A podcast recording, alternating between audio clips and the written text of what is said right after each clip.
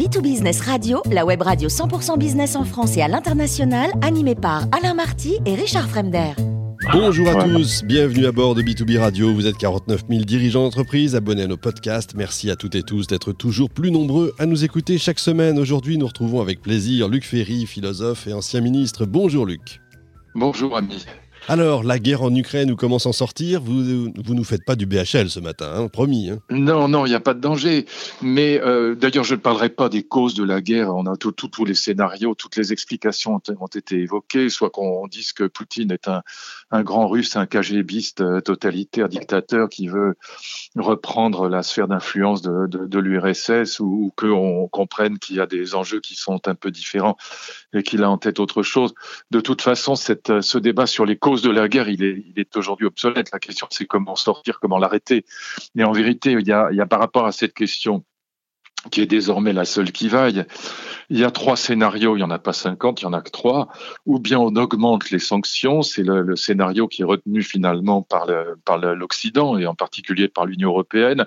Ou bien on entre en guerre nous-mêmes, comme le demande en effet un certain nombre d'intellectuels bellicistes aux côtés de, l'Ukraine. Ou bien euh, on négocie. C'est les trois, scénarios. Il n'y en a pas d'autres possibles ou imaginables. Ils sont tous les trois compliqués. Euh, si, vous voulez bien, je les reprends un par un. L'augmentation des sanctions, euh, bon, il faut le faire, ne serait-ce que pour pousser à la négociation, mais cette idée que les sanctions vont stopper Poutine est une idée absurde. Ça, ça repose sur deux idées fausses euh, qui malheureusement sont, euh, traînent un peu partout. La première idée fausse, c'est que les gens toujours s'imaginent, c'est la tradition aussi bien des grands penseurs libéraux que des grands penseurs marxistes ou communistes, les gens s'imaginent que les, les guerres sont faites par intérêt. On fait la guerre pour le pétrole, pour le cuivre, pour l'uranium, pour euh, que sais-je encore. Mais euh, c'est complètement faux. On fait des guerres, on le voit bien aujourd'hui, on fait des guerres pour des passions. Les passions n'ont rien à voir avec les intérêts. On fait des guerres pour des passions religieuses ou nationalistes. L'idée qu'on va stopper Poutine parce qu'il va faire un calcul coût-bénéfice comme un, comme un commerçant euh, au petit pied, c'est une idée absurde. Encore une fois, les guerres, on voit bien avec Daesh aussi, les guerres reposent sur des passions qui n'ont que faire des raisonnements rationalistes sur le, le, calcul de coût-bénéfice, sur des, raisonnements utilitaristes sur la question des intérêts. La deuxième idée fausse, c'est que on va euh, obtenir, en faisant la pression par l'augmentation des sanctions, on va obtenir une révolte du peuple russe. Mais c'est exactement le contraire de ce qui se passe. Hein. Il y a un très bon article d'Emmanuel Carrère dans, l'Obs de la semaine dernière où il montre que 70% au moins de la population russe est derrière Poutine, et pro-guerre, et que on l'a vu d'ailleurs avec un pianiste célèbre qui lui aussi est pro-Poutine, pro-guerre. Bon, alors que c'est un intellectuel, un artiste. Bon, et que ce qui est le plus inquiétant, c'est que ce nombre des pro-Poutine et des pro-guerre augmente tous les jours. Voilà, donc euh, l'idée qu'on va avoir une révolte du peuple contre Poutine, et puis en plus, on peut pas dire à la fois que la Russie est une dictature, ce qui est le cas,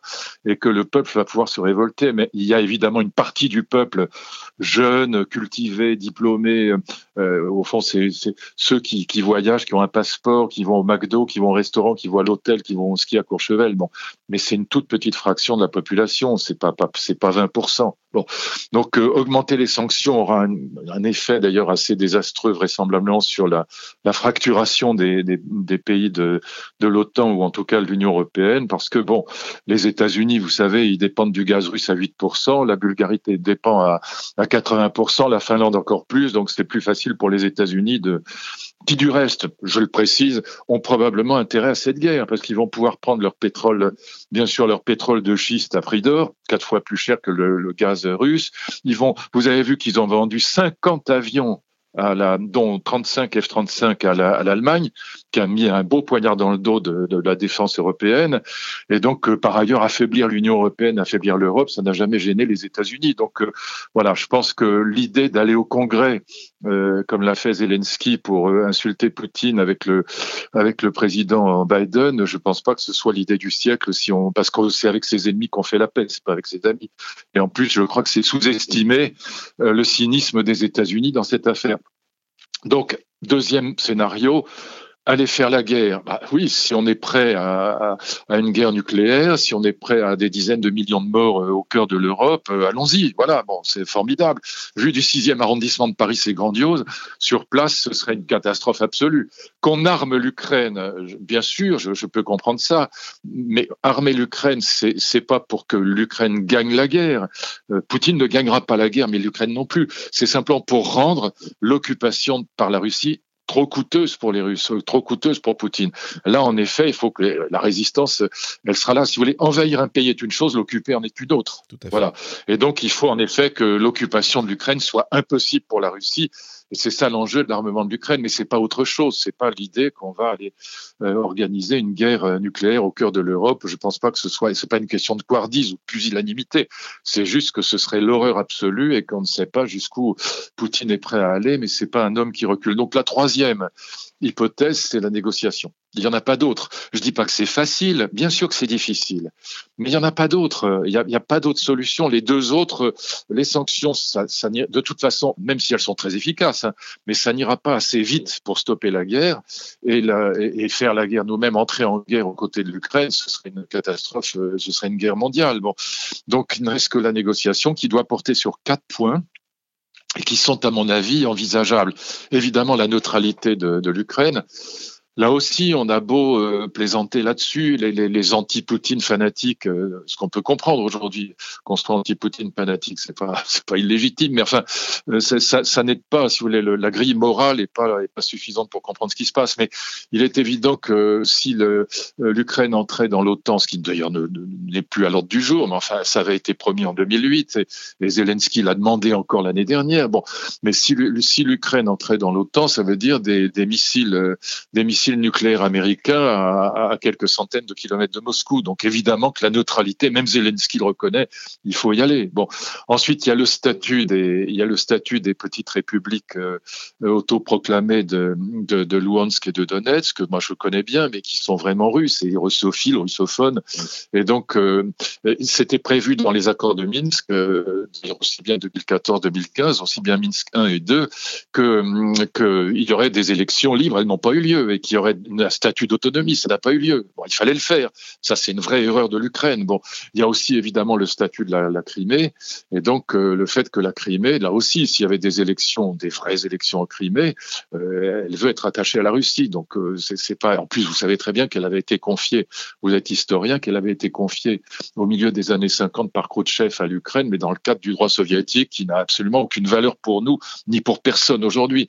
Donc, vous voyez, ces, ces négociations-là, sont jouables. Voilà. Et c'est le seul moyen. Donc, aller insulter Poutine, moi je comprends que Zelensky veuille insulter Poutine, bien sûr, dire que c'est le diable. Bon, encore que ce vocabulaire, bon, je pensais que c'était un peu réservé aux Iraniens parlant des États-Unis, le grand Satan. Mais enfin bon, euh, est-ce que c'est vraiment le meilleur moyen? Je sais pas. Euh, et, Biden qui parle de criminels de guerre. Mais enfin, écoutez, bien sûr qu'il y a des crimes de guerre dans toutes les guerres, mais enfin, est-ce que les Américains euh, à Hiroshima, au Vietnam, euh, en Irak, Irak c'est 500 000 morts. Vous croyez qu'ils ont euh, protégé les maternités, les Américains? Enfin, on se moque du monde. Donc, bien sûr qu'il faut condamner ça. Bien sûr que ça, suscite l'émotion, qu'on a, on voit ces femmes et ces enfants sur les routes, on voit ce, voilà, ce théâtre de Mariupol assassiné, si je puis dire. Bien sûr qu'on est scandalisé. Mais enfin, les chefs d'État doivent garder leur nez. C'est pas, on fait la paix avec ses, avec ses ennemis, pas avec ses amis. Voilà. Et donc, c'est pas la peine d'aller euh, euh, dire que c'est un criminel de guerre, alors que les États-Unis ont des, crimes de guerre sur, euh, sur les mains de, de, de, depuis, depuis des, décennies. Bon, encore une fois, l'Irak, c'est 500 000 morts, au mépris du droit international et en partant d'un mensonge, comme on dit au Canada, gros comme un brochet. Donc les, les, États-Unis n'ont pas de leçon à donner sur ce sujet. Voilà, c'est quand même invraisemblable ce qui, ce qui, se passe en ce moment. Donc évidemment, cette guerre est absolument inacceptable, elle est elle est monstrueuse, elle est impardonnable, elle est inexcusable. Poutine a évidemment 1000% tort, mais euh, si on veut sortir de cette, euh, de cette histoire abominable, il ne reste que la négociation. Il n'y a aucune autre solution crédible. Voilà. Et donc, euh, il faut y aller. Et donc, évidemment, un dernier point, ce que Poutine a en tête, et c'est ça que il faut aussi comprendre, c'est que il, se dit voilà, j'ai été méprisé par l'Union européenne depuis 20 ans, ce qui est vrai. Euh, on m'a fait des sanctions contre moi à, cause de la Crimée, donc je n'ai rien à faire avec ces gens-là. Et ce qui va dominer le monde maintenant, c'est la Chine et l'Inde. Et donc il a, et d'ailleurs vous voyez que la, Chine apporte son soutien. Bon, évidemment, euh, certains disent du bout des lèvres, mais enfin non, elle, a réitéré son soutien à Poutine. Bon, et l'idée de Poutine, c'est que au fond l'Occident est en déclin que l'Occident est quasiment mort et que la recomposition du monde, elle se fera autour de la Chine, de l'Inde, de l'Iran, de la Corée, d'un certain nombre de pays qui sont peu démocratiques, c'est le moins qu'on puisse dire. Et c'est ça qu'on est, c'est ce monstre-là qu'on est en train de, de contribuer à créer si on ne négocie pas avec Poutine. Voilà, c'est ça le problème. C'est qu'on va avoir un monstre gigantesque qui sera d'abord sino-russe, ensuite peut-être l'Inde, c'est très possible, s'y agrégera. Et donc, on aura là 3 milliards d'individus euh, ou un peu plus qui vont, euh, euh, qui, vont, qui vont être à la fois le, le môle le plus puissant militairement, démographiquement et même culturellement du monde aujourd'hui, et, en étant le moins démocratique et le plus hostile à l'Occident. Donc, c'est ça le vrai, le vrai problème aujourd'hui. C'est à ça qu'il faut penser d'abord. Et donc, la négociation, elle est absolument vitale aussi pour éviter. Nous aurions dû arrimer la, la Russie à l'Union européenne avec un partenariat privilégié. Alors les anti-Poutine disent c'est pas possible. Moi je peux vous dire, je vous le garantis, euh, pour, pour avoir rencontré Poutine quand il est venu à Paris euh, déjeuner avec Jacques Chirac. Moi, j'ai eu après le débriefing. Bon, j'ai pu parler un peu avec lui, mais enfin, je vais pas me vanter. Bon, mais mais mais c'est vrai que je puis vous garantir qu'à l'époque, son rêve, c'était d'être euh, associé à l'Union européenne. C'était pas évidemment pas membre, mais associé. La, la, la, Russie culturellement, elle est européenne, elle est pas chinoise, et donc on, on, a manqué une marche là. Et le grand risque, en dehors évidemment de, la souffrance absolue que vivent les, Ukrainiens et à laquelle il faut mettre un, terme immédiatement le plus vite possible. Le grand risque, encore une fois, c'est la constitution de cette énorme môle de, haine de l'Occident euh, euh, qui, peut se constituer avec, euh, la Chine, la Russie et, les autres pays qui s'y agrégeraient. Et on peut jouer sur la Chine parce qu'elle a des intérêts économiques énormes avec l'Occident. Elle n'a aucun intérêt à, à, ce que cette guerre continue. Et donc, il faut faire de la Chine un médiateur dans cette, c'est au fond le seul médiateur vraiment efficace possible, certainement pas les États-Unis, mais le seul médiateur efficace possible, c'est la Chine. L'Union européenne doit absolument associer la Chine à cette euh, négociation pour faire pression sur Poutine. Je pense que c'est la seule issue. Je n'en vois pas d'autre, en tout cas. Voilà, si euh, et aller faire la guerre, encore une fois, serait une véritable catastrophe pour tout le monde, y compris bien sûr pour les Ukrainiens. On est d'accord. Ça fait du bien d'entendre ça, d'entendre une voix objective dans le courant, euh, dans le concert même des hurlements actuels. Merci beaucoup, Luc Ferry, pour ce billet d'humeur. rappelle. Des pays que je connais très bien, vous savez, voilà, ce sont des pays, je connais très bien la Russie, je connais bien l'Ukraine aussi, donc c'est des, pays que je connais bien et que j'aime infiniment. C'est aussi pour ça que je vous dis ça. voilà. On peut en parler des heures en tout cas. Je rappelle que vous êtes philosophe et ancien ministre. On aura le plaisir évidemment de vous retrouver chaque mois à bord de B2B Radio. Je vous donne rendez-vous lundi prochain.